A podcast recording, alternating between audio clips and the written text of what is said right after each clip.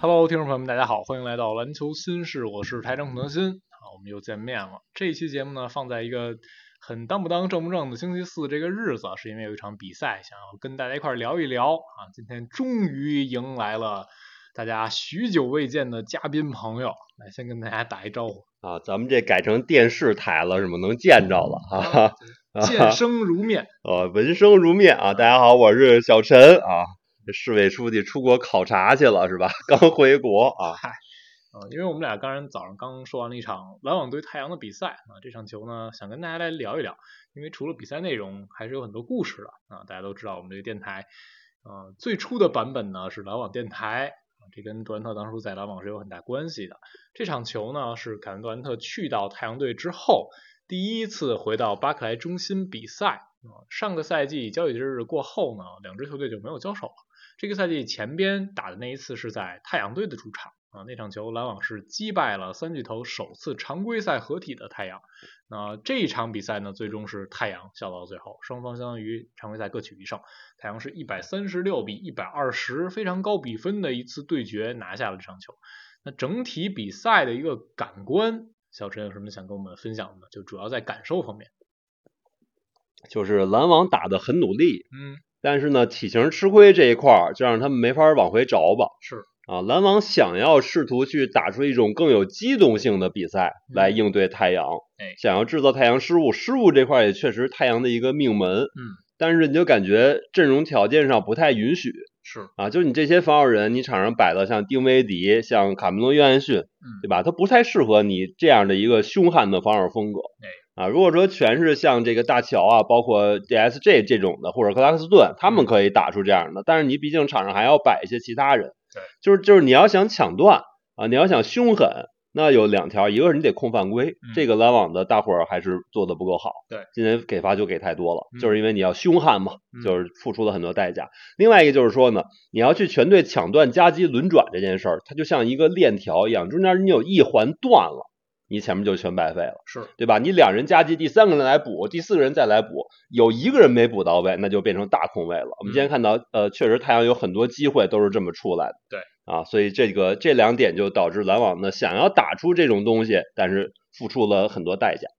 那我本来说这个感官是先聊聊整体对这场故事性的感受，啊嗨结果小陈直接把话题引入到技战术层面了。我嗯简单说两句吧，因为这是杜兰特回到巴克莱中心的第一站，嗯然后前面有挺多背景铺垫的啊，就比如有篮网这边媒体人在社交媒体上发了一个投票，嗯就是说杜兰特回来要不要给他播放致敬视频。当时网友们还有一些篮网自媒体这边在争论这个事情的时候呢，杜兰特自己下场了啊，KD 就说如果不播放是更好的，他那意思就是不希望播放，然后还跟球迷稍微拌了两句嘴。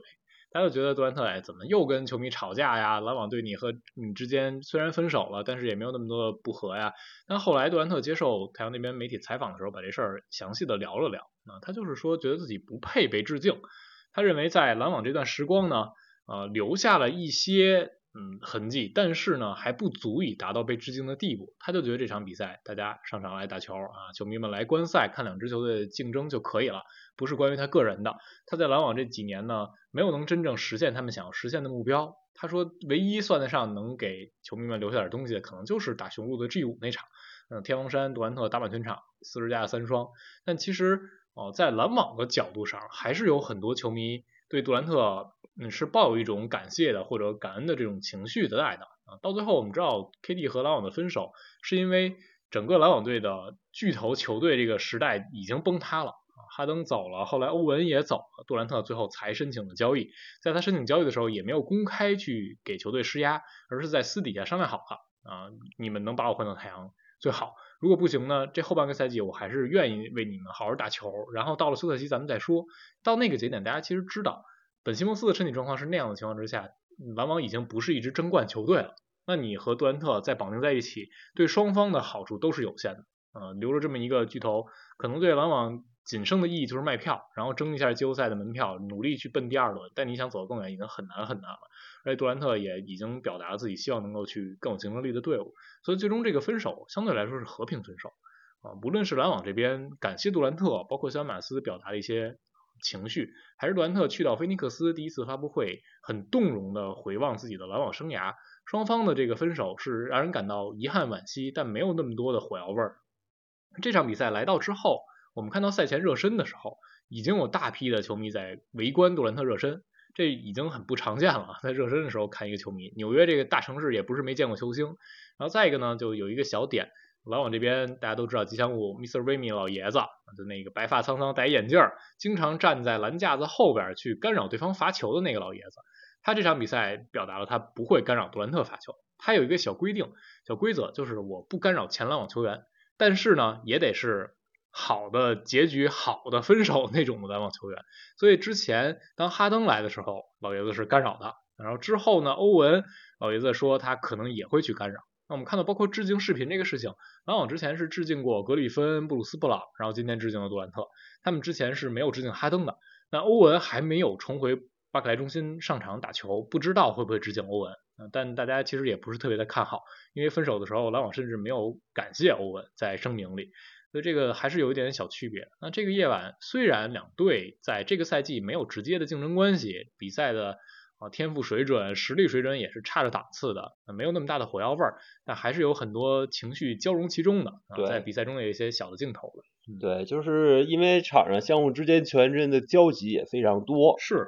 布里奇斯和卡梅伦·约翰逊都是太阳出来的球哎员，对吧？最后布克投进那三分，还专门做了布里奇斯那个动作。是，这要放在一般人头上就打起来了， 对、啊。但是放在他们俩身上，就是好朋友之间开一个玩笑。相互之间确实非常熟悉，因为场上其他球员之间确实交集特别特别多。咱们刚才数了一下，我以为你一上来就要说开拓者呢。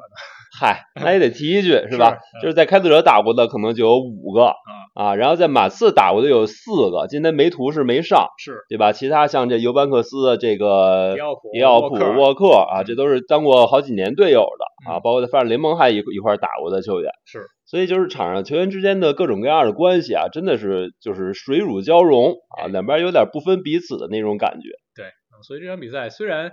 打的中间还是有一些激烈的啊，嗯、但其实从头到尾没有太多 beef 的感觉。那这场球我们还是先围绕赢球太阳来说吧。啊，这场比赛很明显体现出来太阳是一支攻击能力很强的队伍。啊，过去的这段时间，上一周布克拿到周最佳有点小争议啊，因为他输了两场，两胜两负的周最佳，但是场均是四十分以上。对，就是这个人表现其实没有任何争议。没错啊，就是说明布布克的个人表现。太强，以至于已经超乎战绩的这个影响了，让大家不得不把这周最佳给他。对，主要是上周西部这边砍高分的这人啊，也都输啊，唐斯也输了，然后东契奇七十分那场赢了，但后边他也输。对，所以这个战绩没有谁比谁好特别多。对，大家胜率半斤八两。对，然后布克呢，过去的五个客场是场均四十七分以上，这个五连五不是五连客，但是五个客场连续的这个总得分是 NBA 历史上仅次于张伯伦的，嗯、所以那段时间布克非常猛。然后在布克猛中间隔的有两场是杜兰特很猛，就是背靠背四十加那两场球，所以那一度是太阳有连续六场比赛有人砍四十加，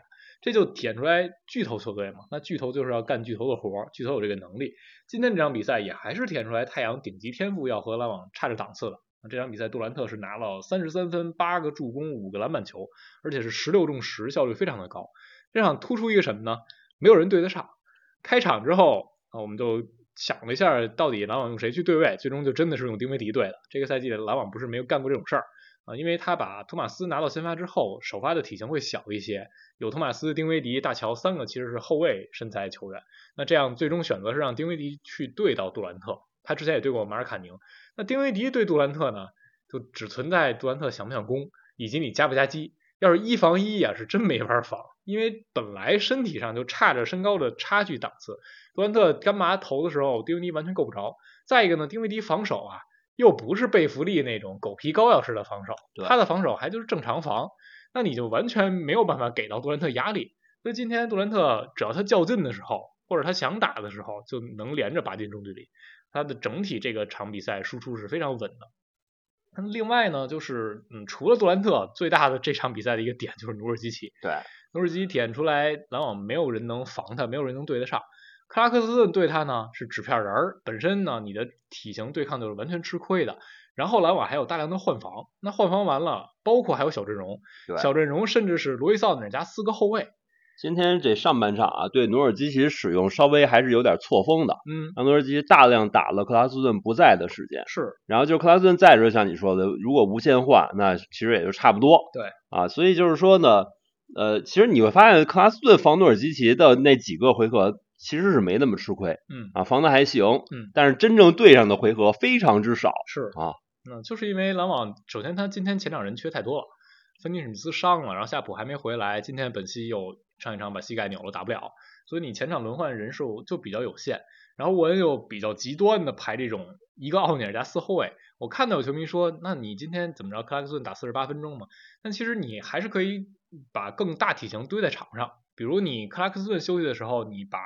呃奥尼尔、卡约起码都留在场上，或者你甚至让沃特福德、奥尼尔都一起上，你就堆体型嘛，总有办法的。但沃恩选择的是比较极端的，希望在进攻一端可能做一些文章，但结果就是在防守一端完全被努尔基奇打穿。努尔基奇第二节拿了十三分，然后最后全场比赛拿了一个二十八分、十一个篮板、六助攻，这可以说是努尔基奇来到太阳打的最好的一场球。他前面从来没有拿过二十五加十这主样的要数据。他主要他这二十八分效率也太高了，啊是十五次出手基本上就没怎么丢过啊啊，进了十一个，对，所以这场比赛努基这一点篮网是解决不了的。然后再加上杜兰特和布克有两个个人能力很强的抢劫点，那这样这三个点一爆，其实篮网已经完全防不住了，在防守端是想不出来什么办法，只能靠进攻火力去拼。对，今天这比赛比尔都没怎么发力，是，比尔在场上在那折返跑呢，基本上，啊，就投了八个篮儿。嗯，然后布克也是一上来试了几个手感不好，然后中间续上之后又投了几个高难度，也没有完全我非得每个球自己攻。其实杜兰特前面也开始收着，就是第三节稍微发了发力，就是让努尔基奇这一个优势点完全打开了。那太阳这场比赛其实他们进攻一点问题没有，呃，也不算没有问题吧，他们的失误其实还是出现的比较多，最后是十六个失误球。在上一场打热火的时候，他们很好的控制了失误，只有七个失误。然后再往前输给魔术那一场就是失误爆炸，二十二个失误。所以在进攻一端，太阳最需要做好的一件事情就是失误。可以说，在进攻一端，他们嗯最大的短板，或者说仅有的目前看上去可以去修正的短板就是失误球，因为他们是一支多点靠进攻多点分担持球压力的球队，没有一个好的呃稳固的持球核心，所以他们就需要嗯把这个化学反应或者磨合的更流畅一些。他们需要明确我在哪个阶段是主打哪个点，然后把传球这个事情做得更谨慎、更小心一些。今天太阳很明显在末节稍微松了一下劲儿，然后就传出来很多很离谱的失误球。那个时候正好也是篮网上强度，想要去逼一些失误去追分的阶段，所以我觉得这是太阳需要去做得更好的地方。那对于太阳的失误，小陈有什么想说的吗？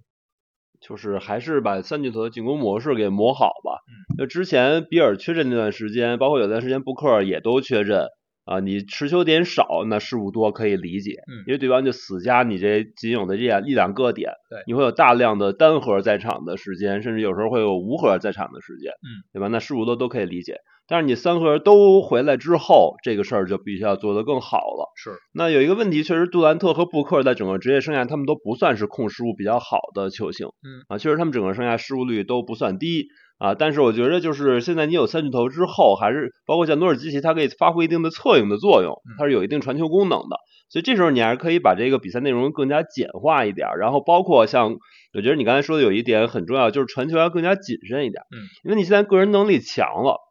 你没有必要去搏那些高风险的传球，都变成定位底，啊，对对，就是就是对，都可以稍微稳一点儿嗯，对吧？因为丁威迪他是有时候不求有功，但求无过，是对吧？传出来一些安全球，但是对于太阳这几个球星来说，实际上你不就是只要但求无过，基本上就一定能有功，因为你能力层级跟丁威迪还是不一样的。嗯对，所以我觉得确实谨慎是一个挺重要的一个事儿啊。今天最后杜兰特仨失误，努基六个，比尔仨，布克俩，对，就努尔基奇这块儿，他这你刚才就是解说的时候也说了，他黄油手这个问题，嗯，对吧？接不住球或者拿篮板之后接不住球，这也是一个失误的来源。是这跟外线那种失误就是又是两种不同的机制，嗯这个要想避免，就感觉会有点困难，对对吧？这不是一时半会儿能解决了的，属于球员本身自带的一种属性。是呃像杜兰特，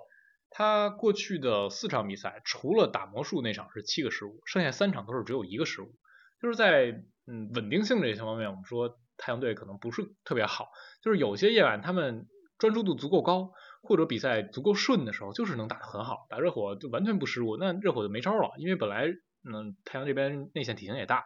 那场尤班第一节拿十一分，诺尔基奇也还行啊，阿德巴约完全没有打出来。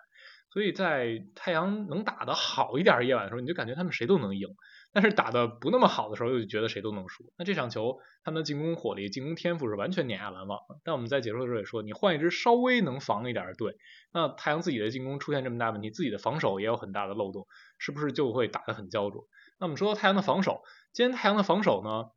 嗯，还是有很多不统一的地方。就比如诺尔基奇防挡拆，他们是一开始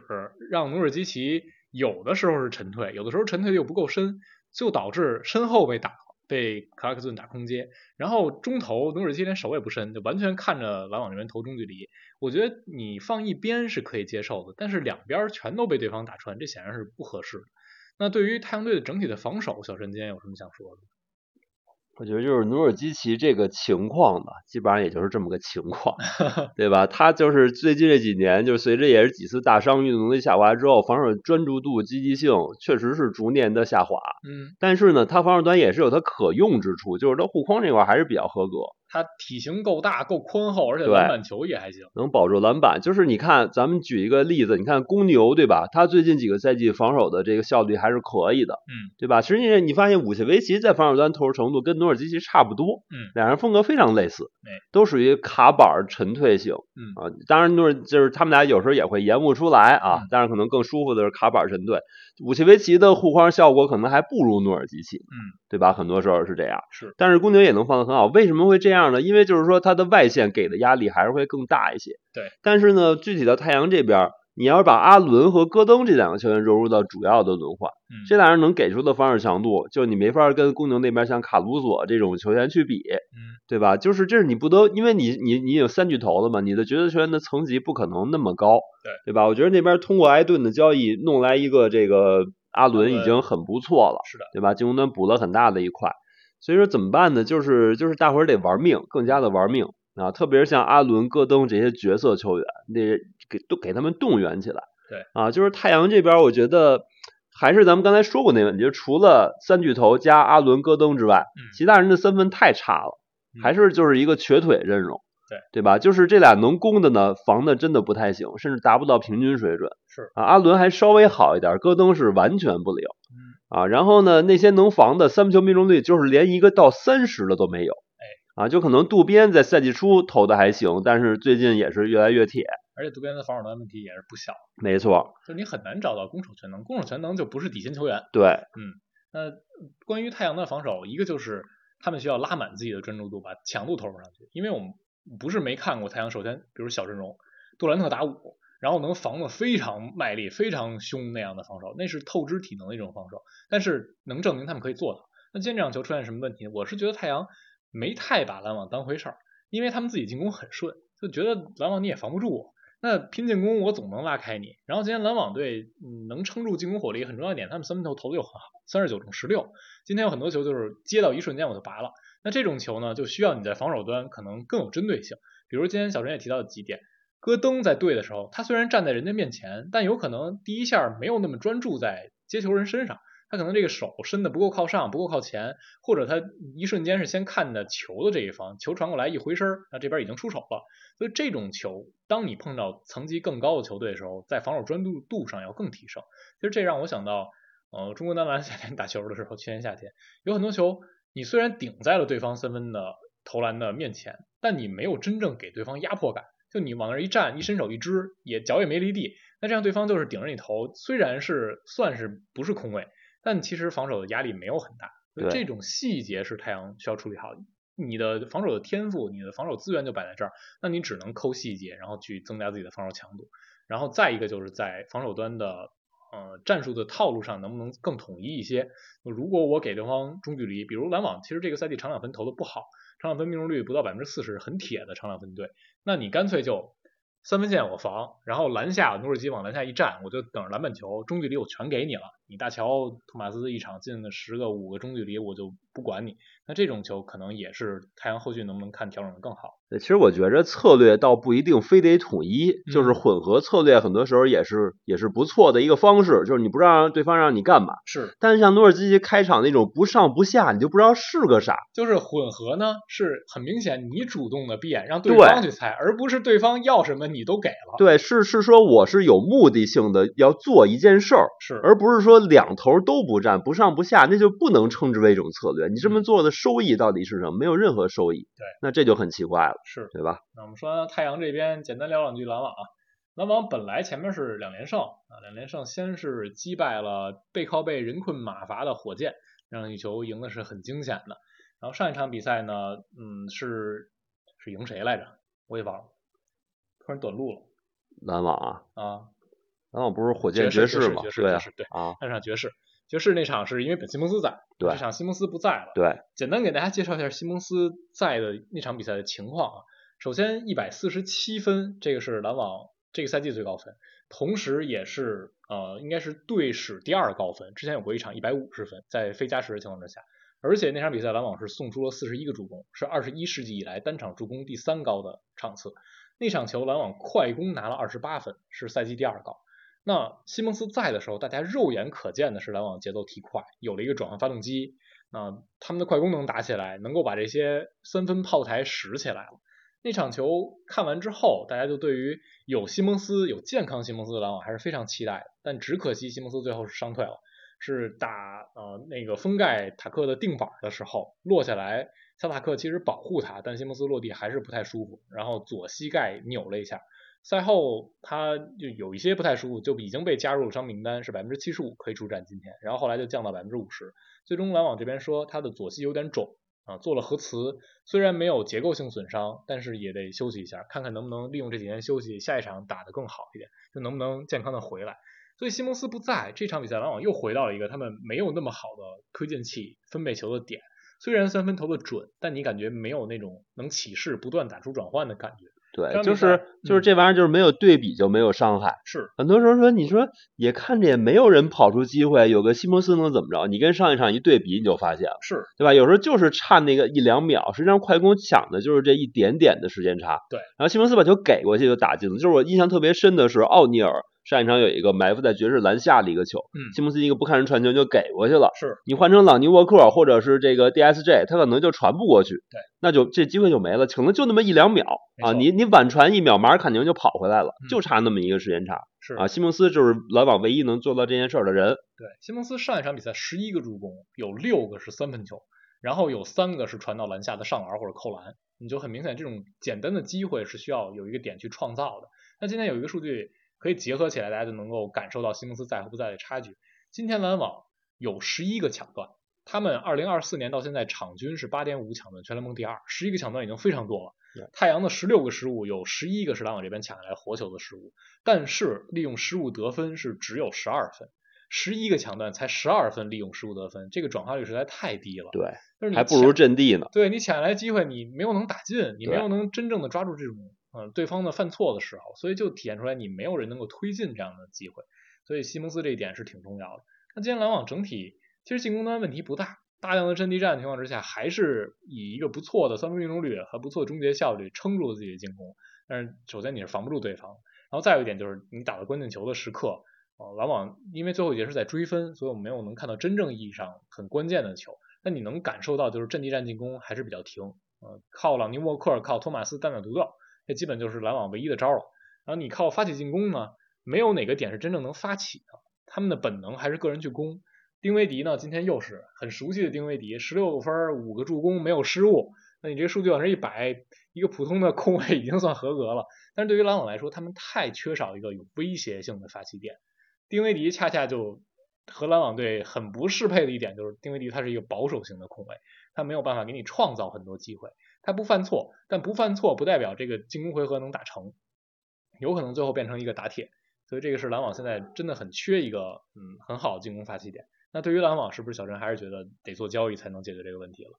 对，篮网主要就前面欠的债太多了嗯，啊，他现在不能自主摆烂，就不知道这敢问路在何方，嗯，是吧？吸引自由球员，说句实在话，现在薪资空间也不是那么的富裕，是对吧？跟真正那个有空间有有五六千万空间的队比起来，那还是没有什么吸引力。就是你看，就相当于我们今年夏天抢范布利特嘛，嗯，我们有三千多万空间，人火箭有五千万空间，嗯人直接给范布利拍出四千多万的合同，那我们就匹配不了，是猛龙也匹配不了嗯，最后就去火箭了嗯，对吧？其实就是这么简单个事儿，就是你有你有钱，但是三千万现在已经不算钱了，而且就是因为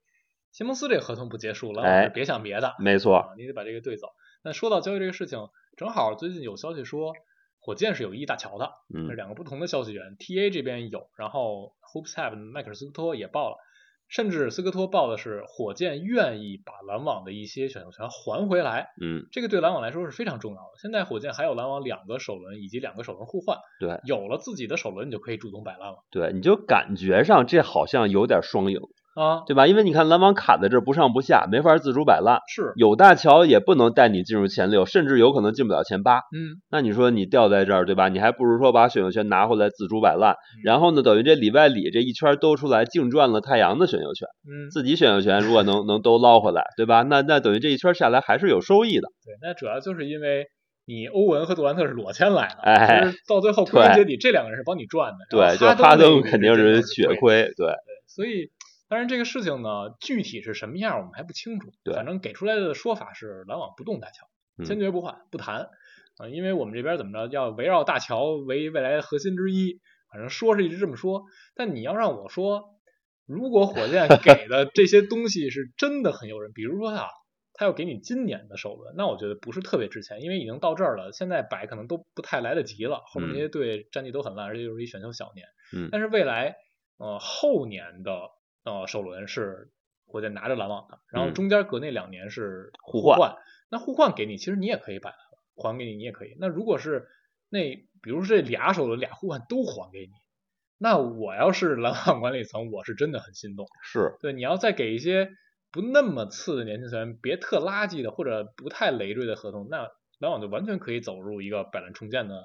模式了。对，因为为什么说是一双赢呢？因为火箭这边啊，现在也也到了一个瓶颈期了。是，对吧？他签完范布利特，空间用完了，这招已经没用了。嗯对然后选秀这块儿呢，他现在已经有这么多年轻球员需要培养，嗯，你再弄来一个前五顺位的，你都不知道能不能进轮换，是，对吧？现在火箭首发五个人基本上确定，然后替补还有惠特摩尔、阿门呃啊阿门、汤普森现在都还有点打不上，嗯然后伊森还受着伤，这都回来，这已经八人轮换了。对你再选个新秀打第九人、第十人轮换，那对于火箭这高位选秀权，就算是高位啊，也没有太大的意义。是，更何况，可能现在火箭没准能进争个附加赛，他这选角顺位还高不了，嗯那就更更很鸡鸡肋，对对吧？你还给篮网呢，哎，反而就是感觉有点皆大欢喜的意思。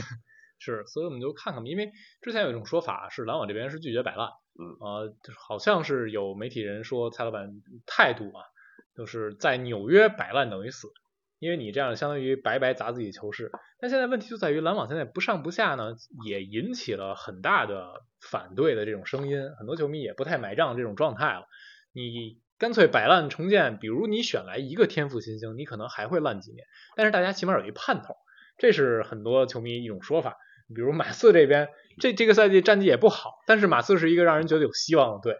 啊、就是因为文班亚马他是不一样的，对我们厉害了哈、我们嗨，我们今天我们第四节落后十九分啊，最后追了差三分啊，多厉害！对，所以就篮网确实站在一十字路口，我还是个人认为啊，这个截止之前篮网一定会有动作的，啊、就看看马克思会怎样操作吧，你觉得是什么什么方向的动作呢？就是把这些角色权换一些资产，双向都有可能，嗯，一个是买入。买入就是你买一个高级别一点的球星，嗯另一个就是卖出嘛。卖出我一直在说丁威迪和奥尼尔，我觉得起码会走一个，两个嗯都走了我也不意外啊。那包括最近大乔这个留言传出来，会不会真就真到最后就有一个很让人意外的交易啊？也真的不好说，那我们就看看吧，还是挺有意思的。好，今天我们就聊这儿，感谢小陈做客，感谢大家收听，我们下期节目再见啦，拜拜。拜拜。